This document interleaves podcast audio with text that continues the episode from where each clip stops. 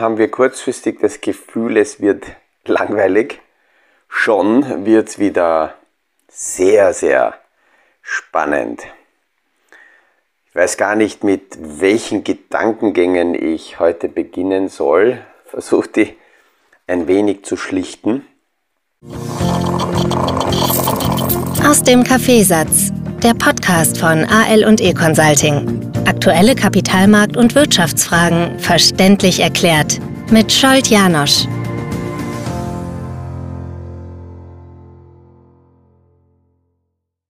Ich glaube, ich hoffe, dass ich in meinem Podcast gestern oder vorgestern schon kurz ähm, auf die Entwicklungen im Bereich der Kryptowelt ausgeschert äh, bin oder zumindest darauf eingegangen bin, was sich da im Bereich FTX und äh, Binance abspielt.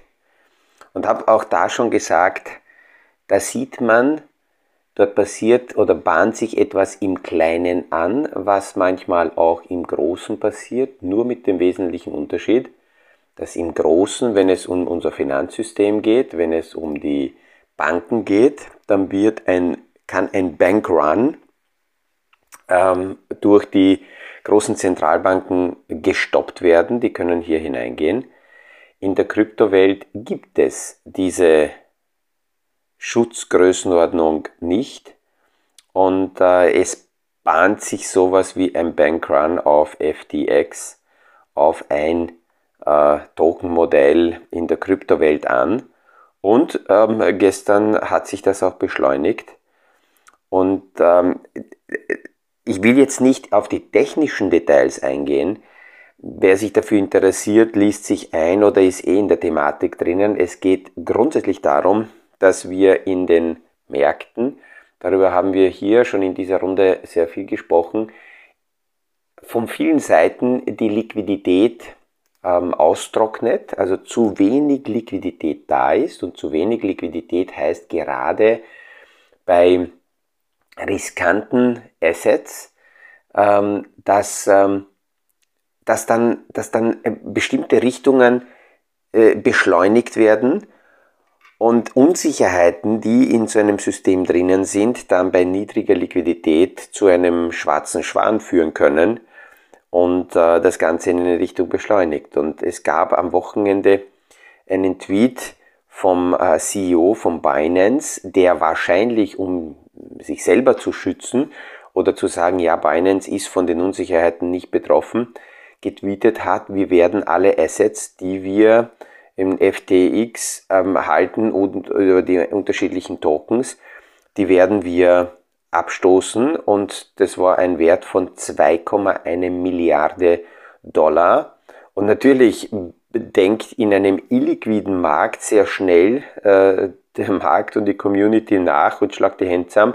Zuerst wird noch positiv geredet, naja, äh, das könnte man auffangen und das ist nicht sehr sinnvoll und es wird schon nicht passieren und dann kippt das Ganze in eine Richtung, äh, wo man versucht noch äh, selber zu retten, was zu retten geht und es beginnt eine sehr starke Verkaufswelle. Und ähm, ja, das haben wir in den letzten Tagen gesehen. Die FTX-Tokens haben spontan 76% an Wert verloren. Und danach kommen natürlich dann weitere Fragen, wie schaut es mit der Tochtergesellschaft von FTX Alimada aus? Das ist eine eigene Hedgefonds-Gesellschaft. Hedgefonds sind an sich noch weniger transparent, noch weniger reguliert ähm, haben alles Mögliche kreuz und quer. Dann wird einem dort bewusst, dass es da Vernetzungen gibt im Bereich der, äh, auch der Krypto-Tokens, wo sie äh, in der Hype-Phase das Geld, das in die einzelnen Tokens reingekommen sind, damit zusätzlich noch intern verstärkt haben, dass kreuz und quer aus dem einen Token das andere gekauft wurde und damit die Kurse gestützt wurden, so wie man das haben wollte. Jupidu, also da ist ein Spontanfeuer aufgegangen und ähm, wenn das nicht eine Story ist, so wie sehr viele Sachen in dieser Manipulationsgeschichte, äh, Reddit-Boards aus den letzten Jahren, wenn das nicht Stoff für Filme ist, dann weiß ich nicht. Also ich denke, dass wir davon noch einiges sehen werden, weil es hier also brutal abgeht. Und äh, die Liquiditätsfrage taucht immer wieder auf und es ist nicht ungefähr, äh, nicht von ungefähr, dass Janet Yellen, die ehemalige Fed-Chefin und jetzt Finanzministerin, daran arbeitet, einen Anlauf-Rückkaufsprogramm äh, zusammenzustellen und damit einen sogenannten äh, Fangnetz aufzubauen im Anleihenbereich, weil die gestiegenen Zinsen und die fallenden Kurse sehr viele große Institutionelle unter Druck bringen und wir sind noch nicht am Ende. Im Bereich der Anleihenfinanzierungen kommt noch einiges auf uns zu und äh, da ist es ganz gut, wenn man über solche Fangnetze nachdenkt. Und dann haben wir vorgestern darüber gesprochen, dass in diesem großen Veränderungsprozess die digitalen äh, Zahlungssysteme wichtige Rolle spielen werden und auch bei diesen Anleihennetzwerken und auch in anderen Projekten, die noch auf uns zukommen, werden die digitalen Zahlungssysteme deswegen wichtig sein, weil man hier viel, viel genauer, punktgenauer entscheiden kann, welche Bereiche der Industrie oder der Wirtschaft mit den Fangnetzen gestützt werden und welche frei durchgelassen werden, dass die durchfallen. Und ähm, äh, das, das kann man in der digitalen ähm, äh, Zahlungswelt besser steuern und es wird kommen, da auch bei den Förderungen. Wie viel haben wir davon gehört in der Vergangenheit, dass Förderungen nicht äh, punktgenau in Anspruch genommen werden konnten, dass es sehr oft Missbrauch gab, dass es Leute gab, die äh, das ausgenutzt haben. Und naja, die digitalen Transfermöglichkeiten werden das alles einengen und aus meiner Sicht gut, weil es soll ja durch kreative Köpfe unser Steuergeld nicht verschleudert werden und nicht äh, geschickt ähm, ähm, abgezogen werden, sondern punktgenau genau in den Bereichen eingesetzt werden, wo wir es brauchen. Das ist kurz mal äh, zu, zu, zu Kryptowelt. Ähm, wir werden sicher in den kommenden Tagen darüber noch plaudern, weil langsam sukzessive immer mehr aus diesen Bereichen als Thema rauskommt. Die zweite Thematik, die ich vorbereitet habe, ist im Zusammenhang mit Immobilien und Immobilienportfolios.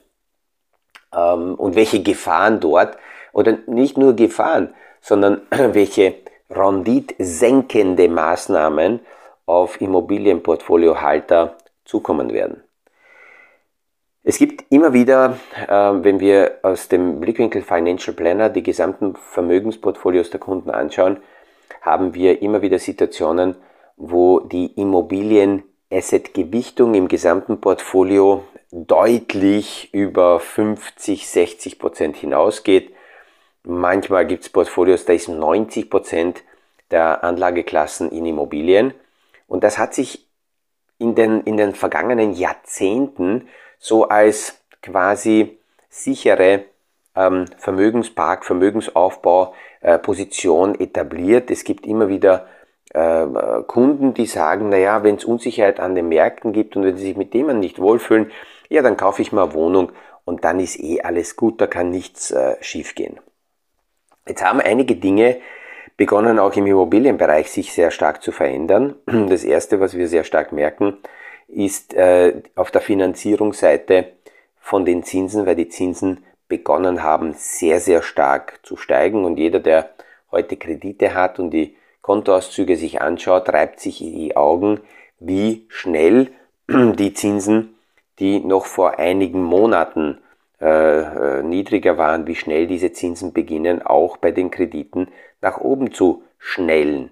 Da sieht man jetzt zum wieder mal, was man früher öft, öfters gehört hat, dass wenn die Zentralbanken äh, Zinsen nach oben bewegen, dann schlagen sich diese Zinsen sehr schnell nieder bei den äh, Krediten, aber sehr langsam bei den Sparzinsen und umgekehrt, wenn die Zinsen nach unten gehen, sinken sofort die Sparzinsen, aber die Kreditzinsen noch zeitversetzt, zeitlich versetzt.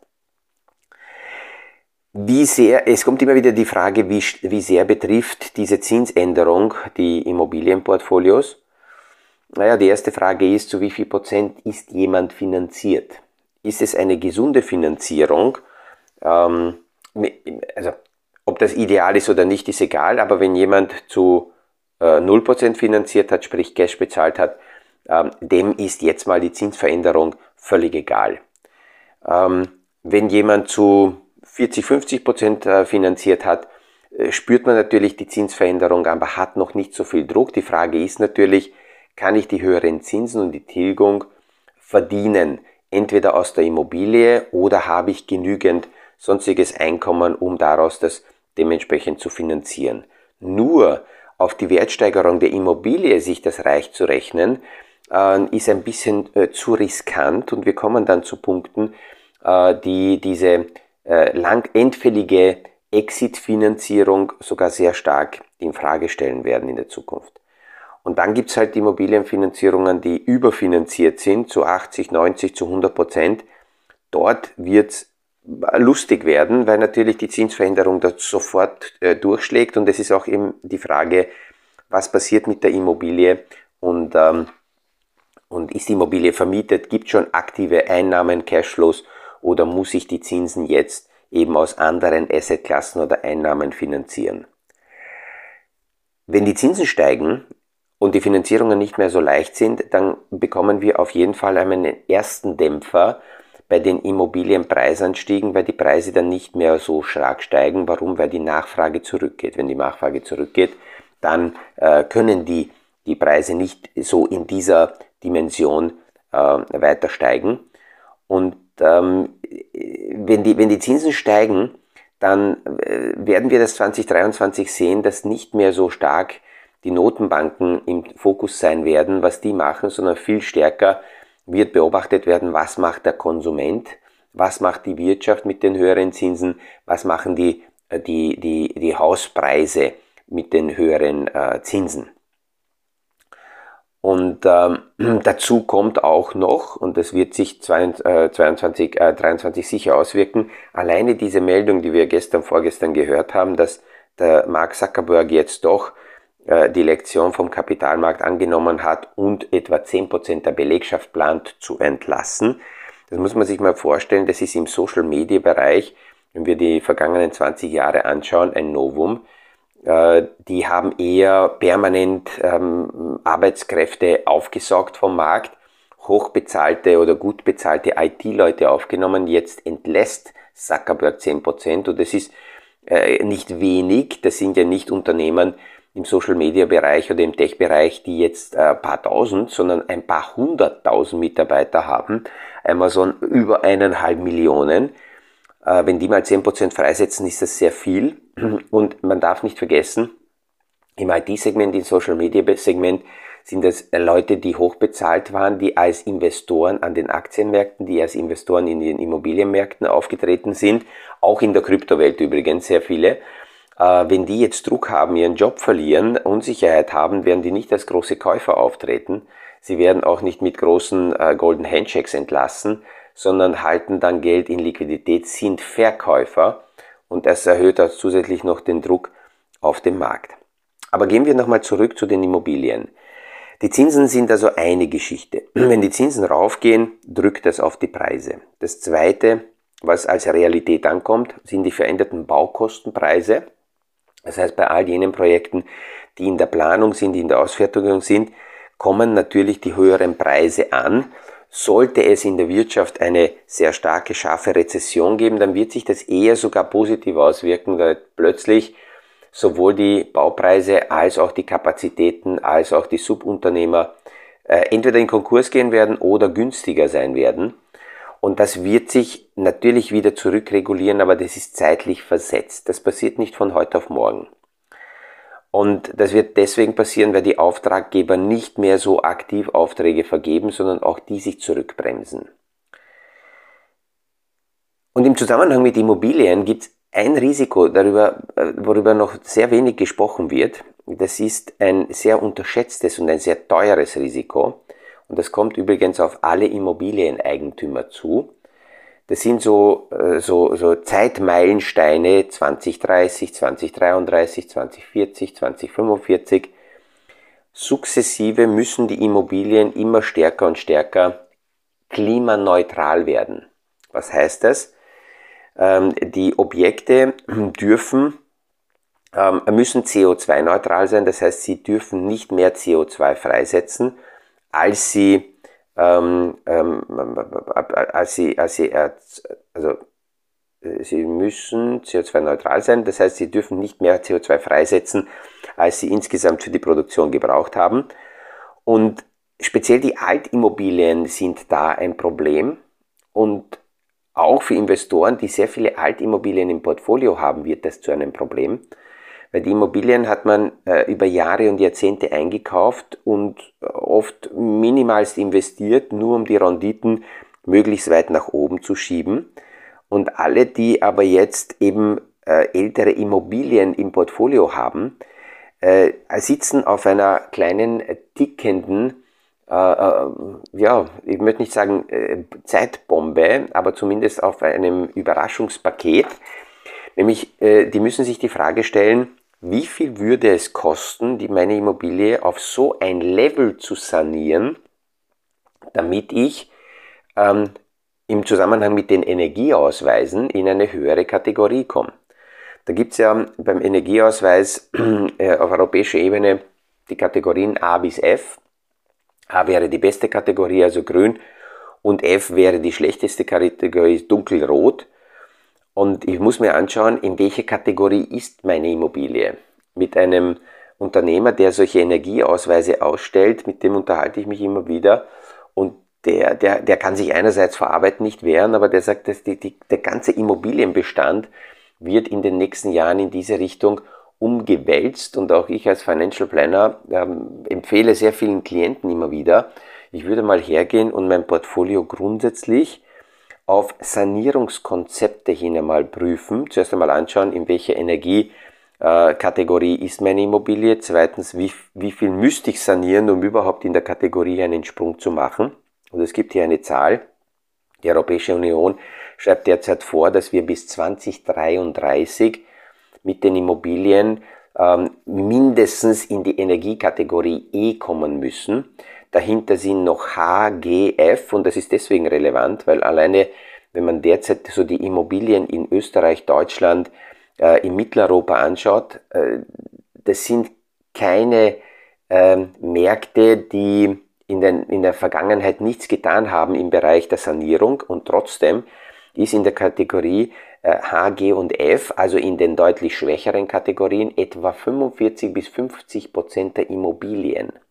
Diese Immobilien werden und sind meist ähm, überwiegend Häuser, die älter sind als 20 Jahre. Diese Immobilien werden über die äh, kommenden Jahre einen Investitionsbedarf erfahren, fast Investitionszwang.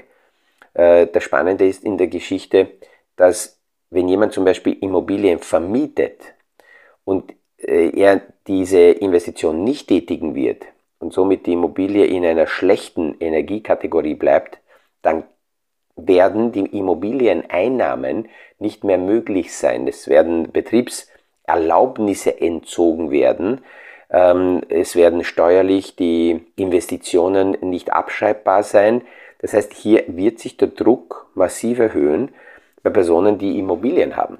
Es gibt von diesen ähm, Immobilien, also von diesem Unternehmer, der Immobilienausweise erstellt oder Energieausweise erstellt, Schätzungen, dass zum Beispiel ein Objekt, das 1980 gebaut wurde, im Jahre 2020, also 40 Jahre nach dem Bau, einen Sanierungsbedarf von in etwa 750 ähm, bis 1200 Euro pro Quadratmeter hat, um Heizung, um Dämmung, um Dach, um Fenster, um Türen dementsprechend äh, zu tauschen und auf ein Level zu bringen, damit ähm, das, dieses Objekt eine bessere Energieeffizienz hat. Ähm, das heißt, wenn also jemand immer noch überlegt, und ich habe äh, einzelne Fälle, die schon sehr, sehr viel Immobilien im Portfolio haben und immer noch daran denken, neue weitere Immobilien kaufen, weil im Kapitalmarkt äh, äh, Unsicherheiten auftreten, ähm, da muss ich sagen, es wäre gut einmal die bestehenden Immobilien äh, sich anzuschauen, was, ha was habe ich hier überhaupt, was kommt auf mich zu.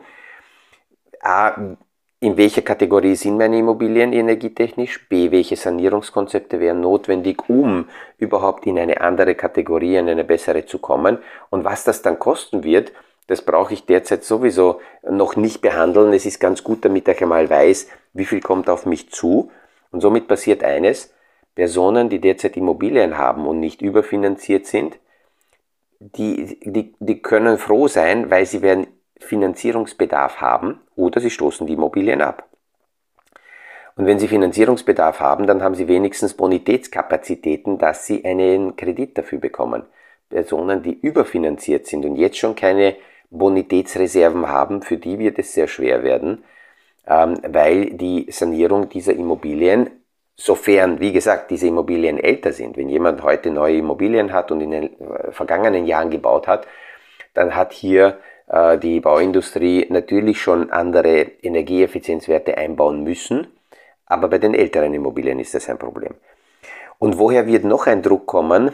Äh, große institutionelle Investoren haben in den vergangenen Jahren, Pensionskassen wieder mal, große Stiftungen, haben Immobilien sich eingekauft, um Rendite sich einzukaufen, weil auf der Anleihenseite kaum was zu verdienen war. Jetzt stehen die vor dem Problem, dass sie riesige Immobilienportfolios haben, die Zeit tickt, arbeitet gegen sie. Sie erstellen sehr viele Konzepte, schauen sich an, wie viel Sanierungsbedarf wäre da und im ersten Moment werden vermutlich mal die Immobilien abgestoßen. Eine große Pensionskasse, nicht offiziell, aber so nebenbei, en passant hat erwähnt, dass sie in etwa 30 Prozent ihres Immobilienbestandes in den nächsten Jahren verkaufen werden. Und äh, um, um sich hier überhaupt einmal Luft zu schaffen und äh, sie werden nicht alles dementsprechend äh, sanieren können. Das sind also einige Gedanken zu den Immobilien, wo man merkt, Immobilien sind nicht mehr und werden zukünftig nicht mehr die Selbstläufer und nicht jede Immobilie wird einfach ein Selbstläufer. Da muss ich schon sehr genau hinschauen und äh, mir bewusst machen, was mir in meinem Portfolio an, an zusätzlichen Kosten äh, entstehen wird und ob ich meine Einnahmen überhaupt sicherstellen kann, mit denen ich bis jetzt kalkuliert habe, vielleicht sogar meine Finanzierung auf diese Einnahmen aufgebaut habe. Mit diesen nüchternen Gedanken verabschiede ich mich heute wieder, wünsche einen erfolgreichen Tag und freue mich, wenn wir uns in den nächsten Tagen wieder hören beim nächsten Podcast aus dem Kaffeesatz. Das war aus dem Kaffeesatz, der Podcast von AL und E Consulting zu aktuellen Kapitalmarkt- und Wirtschaftsfragen, verständlich erklärt mit Scholt Janosch. Aktuelle Fragen, Rückmeldungen und Anmeldungen zum nächsten Kapitalmarkt-Talk findet ihr auf unserer Homepage www.aleconsulting.at.